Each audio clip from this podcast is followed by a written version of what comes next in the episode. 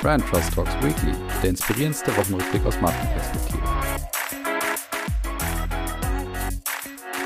So, liebe Hörerinnen und Hörer, willkommen zurück zu Brand Trust Talks Weekly bei eurem Lieblingswochenrückblick aus Marketing und Markenperspektive. Wir sind in der KW 18 und ich habe mein Mikro zurück und das hört ihr auch.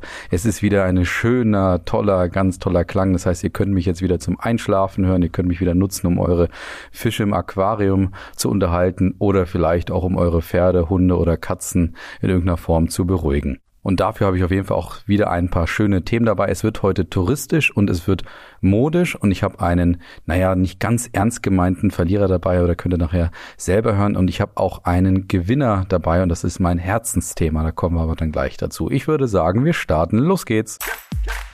Die Marketing-Themen der Woche.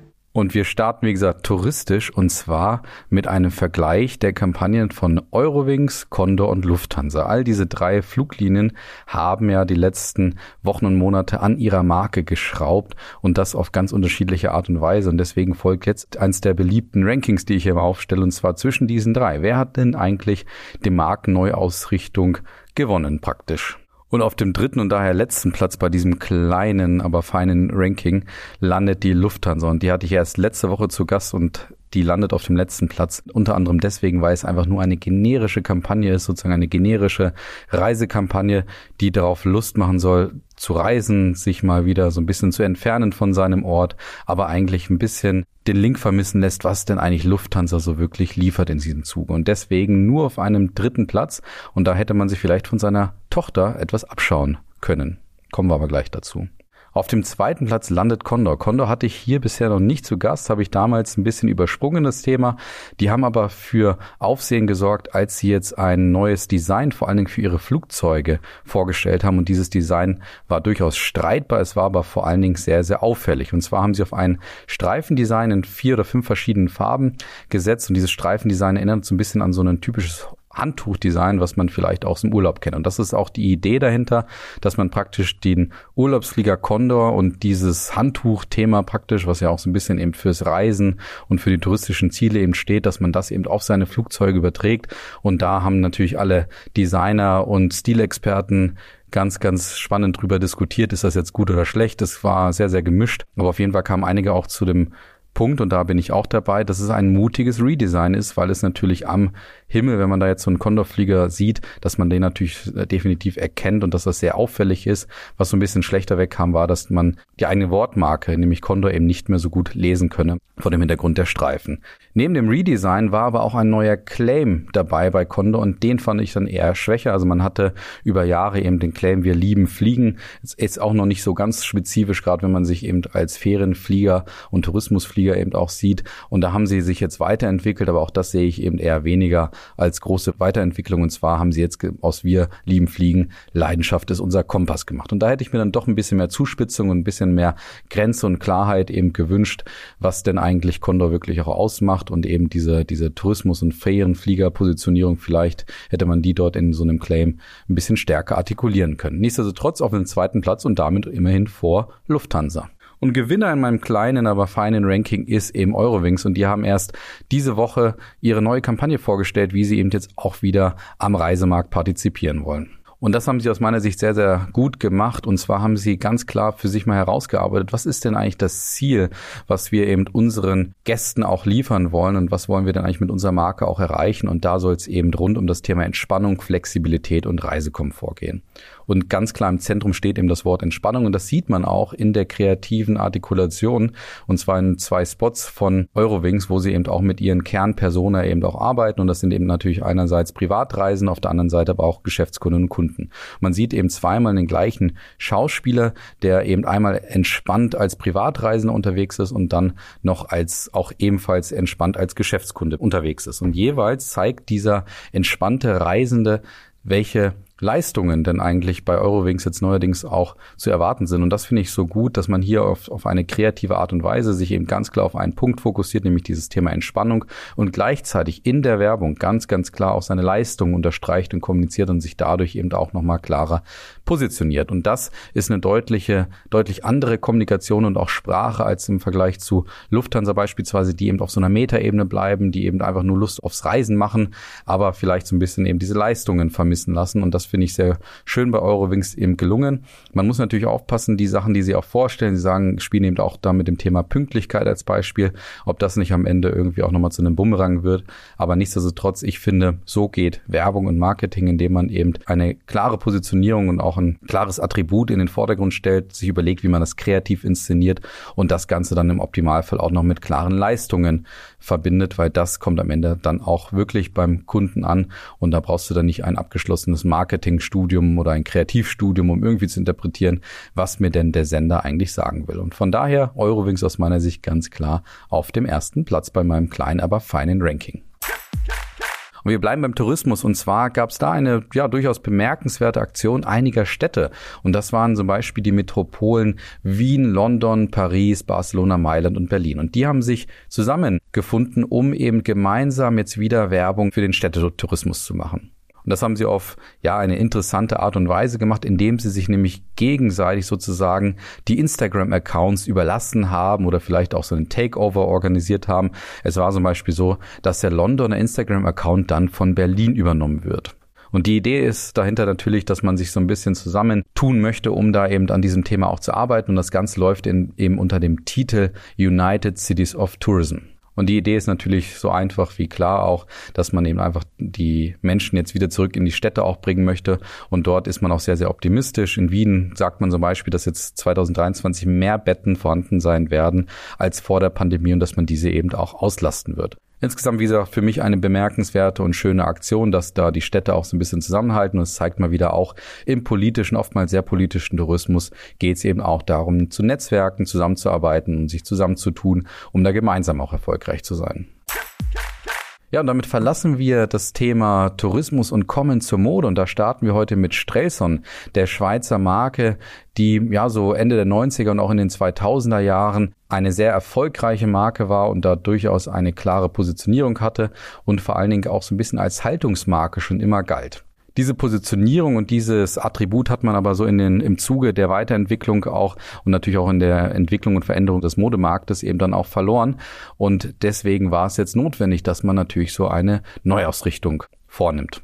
Und diese Neuausrichtung ist sehr, sehr kantig auf jeden Fall geworden. Es geht wieder für Stress und darum, eben eine starke Haltung auch zu zeigen, sich klar als Männermarke auch zu positionieren und eben Ecken und Kanten auch darzustellen. Und dazu hat man nicht nur eine neue Kampagne aufgesetzt, sondern auch sein Markendesign nochmal gerefurbished, kann man sagen. Und dieses neue Markendesign ist deutlich maskuliner jetzt geworden und es erinnert durchaus ein bisschen an die Boss-Neuausrichtung, wo man ja auch viel stärker mit dicken Bold-Buchstaben gearbeitet hat, wie das eben auch Boss genannt hat und ähnliches Wort wird hier auch bei Strelson genutzt. Aber wie gesagt, es kommt hinzu, dass man auch eine Kampagne macht, wo man ja ganz eindeutig die etwas jüngere Zielgruppe eben versucht zu erreichen, aber vor allen Dingen einfach ganz deutlich zeigt, man ist da einfach ein bisschen aggressiver, man ist ein bisschen kantiger unterwegs und man möchte eben wirklich so dieses Thema Wear Independent auch wieder stärken, was eben 2021 so das Zentrum der Marke war. Und ich finde es auf jeden Fall einen sehr, sehr mutigen Schritt, wie man da jetzt versucht, diese Marke ganz eindeutig auch wieder neu auszurichten. Die Frage ist, ob Mut hier wirklich reicht, um diese Vorurteile und auch so ein bisschen diesen Niedergang der Marke da auch aufzuhalten, beziehungsweise wirklich wieder in die andere Richtung zu treiben. Und ich glaube, dafür braucht es vor allem vor allem Konsequenz und eben eine ganz klare Dichte, dass man das eben auch wieder in die Köpfe der Kunden bekommt, neben natürlich auch guten Leistungen, was im Modebereich natürlich die Kollektionen und die Art der Mode am Ende auch angeht. Aber ich kann mir vorstellen, dass das funktioniert, wenn man eben diese Konsequenz auch wirklich aufbringt und da auf diesem Weg ganz klar bleibt, dann könnte es vielleicht auch von den Kundinnen und Kunden, na, nur für den Kunden besser gesagt, eben gutiert werden. Schauen wir mal, wie, wie das vielleicht jetzt in ein paar Jahren auch zu bewerten ist, ob Stress und da diese Neuausrichtung schafft. Und dann kommen wir zum nächsten, ja, fast modischen Thema, würde ich sagen. Es geht nämlich um die, um den Online-Marktplatz Refurbed. Und da werden jetzt einige von euch sagen, was hat das mit Mode zu tun? Das werde ich euch gleich erzählen. Und zwar ist es so, dass Refurb seit 2017 eben Online-Marktplatz ist, und zwar für den Verkauf von aufbereiteten Elektronikgeräten. Und die sind seit, seit jeher eben auf internationalen Wachstumskurs und auf refurb.de wurden eben 15.000 Produkte oftmals auch angeboten, darunter eben Smartphones, Laptops, Wearables, Haushaltsgeräte und neuerdings eben auch E-Scooter. Aber jetzt, und da kommen wir jetzt zum Thema Mode, möchte diese Firma eben noch weiter ihren Marktplatz vergrößern und zwar mit der Kategorie Fashion. Und dazu haben sie eben mit dem Slogan New and Green eben jetzt ganz klar kommuniziert, dass es jetzt in den Fashion-Bereich geht. Und da haben sie jetzt am 4. Mai vor kurzem eben das nochmal kommuniziert, dass man jetzt zu einer Multi-Category-Plattform werden möchte. Und jetzt stellt sich natürlich die Frage, ist das so schlau, dass Refurb, die bisher eben für Technikgeräte vor allen Dingen standen, dass die jetzt in den Modebereich gehen? Und dafür haben sie aus meiner Sicht drei gute Gründe herausgestellt und kommuniziert, warum ich auch sage, das kann definitiv erfolgreich sein, beziehungsweise ist markentechnisch auf jeden Fall sehr, sehr gut gemacht. Und das erste Thema ist eben, dass Refurbed ein klares Ziel kommuniziert hat, was man denn langfristig erreichen möchte und wie man diese Markendehnung auch erklärt. Und zwar ist es so, dass man eben der europäische Marktplatz für nachhaltige Produkte werden möchte. Und da sagen sie eben ganz klar, dass die Klimakrise eben ein Umdenken auch im Konsumverhalten von uns fordert. Und deswegen möchte gerade auch Refurb genau dafür da sein. Und das verstärken sie mit dem zweiten Argument aus meiner Sicht. Und zwar ist es so, dass sie sich in Zukunft wirklich so diese Umweltsünderbranchen raussuchen möchten und dort versuchen möchten, eben ihren Fingerabdruck auch zu hinterlassen und vor allen Dingen da eben Leistungen anzubieten, damit eben diese Umweltsünderbranchen vielleicht nicht mehr so ganz starke Umweltsünderbranchen sind. Und deswegen nehmen sie sich eben die Modeindustrie vor, die ja bekanntermaßen da ganz eindeutig eben zu diesen Umweltsündern gehört. Und da möchten sie jetzt eben so zu einer Art Slow Fashion Produzent werden, beziehungsweise für Slow Fashion Produzentinnen eine zentrale Plattform bieten. Und das geht eben über den nachhaltigen Vertrieb von Kleidungsstücken und auch Accessoires. Und das bringt mich dann auch zum dritten Erfolgsfaktor, warum ich glaube, dass das eine sehr gute Art der Markendehnung hier auch ist. Und zwar, weil Refurbed eben viele gewohnte Leistung auch weiterhin in diesen neuen Bereich auch überträgt und dadurch natürlich eine gewisse Konsistenz und Konstanz auch für die Kundinnen und Kunden liefert. Und zwar bleibt eben das bekannte 30 Tage gratis Rückgaberecht, was ja gerade bei eben refurbed Produkten ganz notwendig ist. Wenn du dann doch mal ein Problem mit deinem Technologieprodukt hast, was du eben dort gekauft hast, kannst du es eben 30 Tage zurückgeben. Und ähnliches gilt eben auch für die Modeaccessoires und Modeprodukte oder Kleidungsstücke, die sie jetzt in Zukunft dort eben verkaufen werden. Und weiterhin kommt eben dazu, dass die große Prüfung eben ganz wichtig ist bei Refurb. Das war auch bisher schon ein Erfolgsfaktor bei den Elektronikprodukten. Das werden sie jetzt auch übertragen auf den Modebereich. Das heißt, sie werden genau überprüfen, ob diese Produkte, die sie dort jetzt auch verkaufen, trotzdem auch dem Thema der sozialen und ökologischen Nachhaltigkeit in irgendeiner Form dann auch dazu passen. Und das, was dann auch noch bei vielen Marken jetzt dazukommen, werden sie ebenfalls machen. Sie pflanzen nämlich für jedes verkaufte Produkt einen Baum in einer Region. Und dementsprechend würde ich sagen, aufgrund dieser drei Erfolgsfaktoren, die Sie jetzt klar kommuniziert haben, glaube ich, dass das ein sehr spannender Weg sein wird, den Refurbed jetzt hier vor sich hat. Und da können wir gespannt sein, wie Sie diese Marke noch weiter dehnen werden, weil in dem Moment, wo Sie sich eben diese Umweltsünderbranchen vornehmen, wird das zu dieser Marke passen. Das finde ich ein sehr kluges Zentrum und, und kluges, klugen Fokus der Marke. Und dann kommen wir zu den beiden Verlierer der Woche. Die Verlierer der Woche. Wir starten mit einem Verlierer aus dem Modebereich und das liegt vielleicht auch an Refurbed.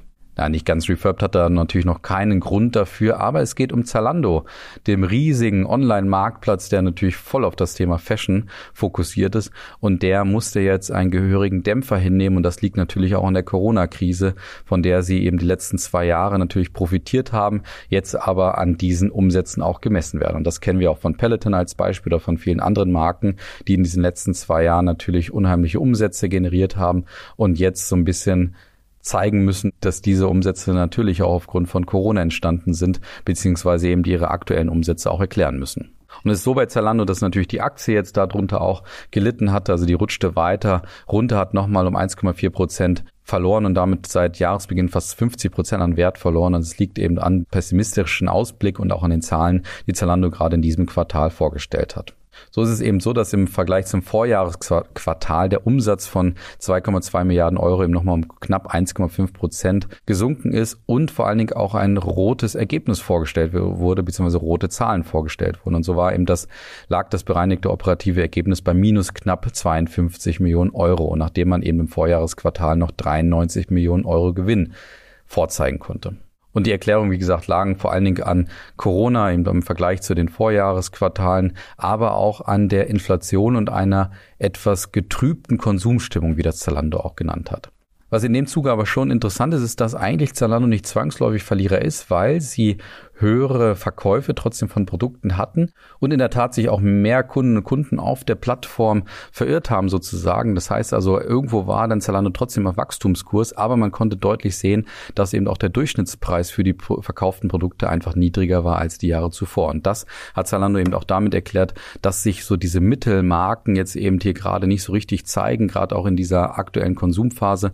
Man würde eben als Konsument eher dazu neigen, entweder teure Produkte zu kaufen, also klassische Premium-Produkte oder dann eher zu den günstigen Produkten greifen. Und das scheint eben auch ein äh, Grund zu sein, warum eben Zalando auch eher zu den Verlierern diese Woche gehört und vor allen Dingen auch in diesem Quartal gehört. Und dann kommen wir zum zweiten Verlierer und der ist nicht ganz ernst gemeint. Das sind nämlich Joko Winterscheid und Klaas Häufer Umlauf. Und dass ich bekennender Fan von diesen beiden Marken wahrsten des Wortes bin, ist ja bekannt, weil sie es immer wieder schaffen, so zwischen diesen beiden Positionierungen so als humoristische auch mal klamaukische Entertainer und, und dann auf der anderen Seite wieder auch für als, als Menschen auch dafür stehen, sich eben für die Gesellschaft und für gewisse Missstände einzusetzen. Das schaffen die beiden immer ganz gut auf eine sehr ja, unterhaltsame Art und Weise und damit erreicht es, glaube ich, auch viele Menschen. Und jetzt war diese Woche wieder dieses bekannte Duell gegen ProSieben und da haben Joko Winterscheid und Klaas Häufer Umlauf gewonnen und haben damit wieder 15 Minuten gewonnen, die sie einem eben frei vergeben können für irgendetwas, was sie zum Unterhalten tun wollen. Und ihr großes Ziel war eine Einschaltquote von 0,0 Prozent. Und das haben sie glorreich verfehlt. Das heißt also, sie haben versucht, irgendwie die Leute dazu zu bringen, wegzuschalten und haben einfach ganz, ganz langsam, langweiliges Fernsehen in diesen 15 Minuten gezeigt. Und zwar konnte man einfach eine Schlange von Menschen sehen, die auf einem weißen Hintergrund praktisch standen und dann einfach am Bildrand aus irgendeinem Grund immer verschwunden sind. Also sie haben sich irgendwo angestellt, haben da irgendwas gemacht oder bekommen und waren dann am Bildrand verschwunden. Und unten lief die ganze Zeit so eine Banderole mit, wo man eben sehen konnte, was denn alles für andere tolle Alternativen gerade auf den anderen Sendern auch laufen und liefen, also bis hin zu Netflix und welche Sendung Sie da gerade empfehlen. Und Sie haben auch mehrmals auch in dieser Banderole darauf hingewiesen, es kommt jetzt hier kein Cliffhanger oder keine Überraschung, was sich irgendwie lohnt, dass man dafür einschalten sollte. Und Sie haben aber dieses Ziel von 0,0 Prozent glorreich verfehlt. Es haben nämlich im Schnitt 980.000 Menschen zugeschaltet und bei der wichtigen Zielgruppe der 14- bis 49-Jährigen lag die Einschaltquote sogar bei guten 13,7 Prozent. Das heißt also, hier haben Joko und Klaas ganz eindeutig verloren und ich wundere mich ein bisschen da, dass sie verloren haben, weil ich glaube, es wäre viel einfacher gewesen. Sie hätten, glaube ich, aus meiner Sicht einfach nur 15 Minuten lang den Seitenbacher Müsli-Mann sprechen lassen sollen. Dann ich glaube, dann hätten genug weggeschaltet oder man hätte sich einfach bei sieben Tage, sieben Köpfe vielleicht das, die Programmart abgucken können, weil das wurde ja sehr schnell abgesetzt und dementsprechend dementsprechend wäre das vielleicht eine bessere Variante gewesen, damit man diese 0,0 Prozent erreicht. Naja, also in dem Sinne ein nicht ganz ernst gemeinter Verlierer Joko und Klaas mit ihrem Ziel diese Woche. Und einen Gewinner habe ich diese Woche ebenfalls. Der Gewinner der Woche. Und das ist mein Herzensthema. Und zwar der Fußball beziehungsweise auch der Sportbereich. Und den Fußball habe ich auch schon das ein oder andere Mal hier kritisiert, was eben vor allen Dingen auch daran liegt, wie einige Funktionäre mit diesem Produkt und der Marke Fußball auch umgehen und das Ganze eben kommerzialisieren. Vor allen Dingen aber die UEFA oder auch die FIFA es überhaupt nicht versteht, wie man denn eigentlich Markenführung vorantreibt oder Markenführung eben macht. Und diese Woche war eine gute Woche für den Fußball, zumindest im größten Sinne. Und zwar gab es diese Woche drei Punkte, die dieses Produkt Fußball oder die Marke Fußball eben wieder ein bisschen romantisiert hat. Und ich glaube, das braucht es auch, damit es auch die Emotionen mit dieser Marke eben auch verbunden werden. Und zwar gab es da erstens natürlich den Einzug von Eintracht Frankfurt in das Europa League Finale und auch von den Glasgow Rangers ins Europa League Finale, das eben Rasenball Leipzig ja ausgeschaltet hatte. Und dementsprechend kann man jetzt bei allen drei großen Finals in der Europa League, in der Conference League und auch in der Champions League eben sagen, dass dort keine Vereine drin sind, die in irgendeiner Form von irgendeinem Scheich oder von einem Energy-Produkt oder ähnliches eben gestützt werden. Und das fanden einige Fans sehr schön, dass eben hier so ein bisschen Fußballromantik wieder erkennbar war. Das zweite Thema war etwas, was noch nicht ganz bestätigt ist, aber Jürgen Klopp hat seinen Vertrag beim FC Liverpool verlängert. Und da geht es jetzt um Leadership in einer gewissen Form. Und zwar wurde ihm eine Gehaltserhöhung von zwei Millionen Euro angeboten, die er abgelehnt hatte, beziehungsweise darum gebeten hatte, dass diese zwei Millionen Euro für sein Trainerteam aufgewendet werden. Also das heißt, dass deren Gehaltserhöhungen nochmal erhöht werden und verstärkt werden. Das ist natürlich wieder so ein typischer Jürgen Kloppscher Zug. Ja, er verdient unheimlich viele Millionen. Dementsprechend kann man darüber diskutieren, wie generös das Ganze ist, aber es steht trotzdem für die Marke. Jürgen Klopp, der immer auch sagt, er kann nur im Team funktionieren, seine Assistenten sind eben ganz, ganz wichtig auch für den Erfolg. Und dieses Zeichen eben auf die eigene Gehaltserhöhung zu verzichten, beziehungsweise die eben auf seine Assistenten zu übertragen, das ist dann, wie gesagt, ein typischer Zug, eine typische Leistung der Marke Jürgen Klopp. Und die dritte romantisierte, schöne Anekdote aus dieser Woche war eben, dass Matthias Ginter, der Nationalspieler von Gladbach, jetzt zurück in seine Heimat bzw. zu seinem Jugendclub, nämlich dem SC Freiburg, zurückwechselt. Und das mit nur 28 Jahren, da gilt man im Fußballbereich eigentlich so als derjenige im besten Fußballalter. Und Matthias Ginter sagt jetzt eben, er möchte oder hat auch viele internationale Angebote anscheinend ausgeschlagen, wo er wahrscheinlich hätte mehr verdienen können und geht stattdessen zurück eben nach Freiburg, die natürlich auch unheimlich viel Erfolg haben, aber die sicherlich nicht so viel zahlen können wie andere Vereine. Und das finde ich ein tolles Zeichen für den Fußball, dass da ein Fußballstar so richtig nach seinem Herz auch geht und wahrscheinlich auch eben gerade diese Angebote ausschlägt, wo er deutlich mehr verdienen hätte können. Ja, in dem Sinne drei schöne Anekdoten für die Marke und das Produkt Fußball, um da so ein bisschen die Romantik auch wieder reinzubringen, die wie gesagt wichtig ist für die Emotion und damit auch für die Kundenbindung in dem Sinne.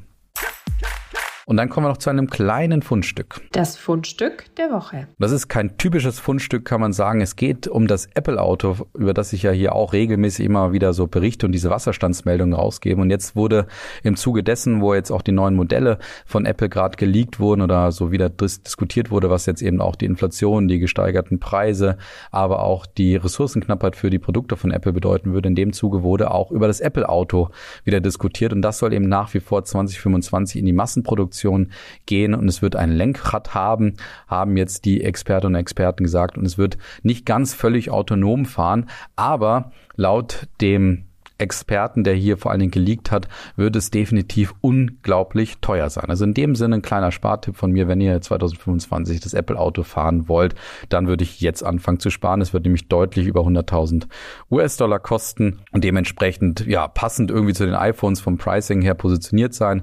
Aber wenn man jetzt ein Apple Handy hat und da wirklich zu den Fans gehört, dann muss man, glaube ich, jetzt anfangen zu sparen. Und das war's auch schon wieder von Brand Trust Talks Weekly diese Woche mit einer bunten Mischung eben aus Tourismus, Mode, Fußball und ein bisschen Technologie am Ende noch. Und damit entlasse ich euch natürlich ins Wochenende und in die neue Woche. Macht's gut, genießt die Zeit. Vielen Dank fürs Zuhören. Bis dann. Ciao.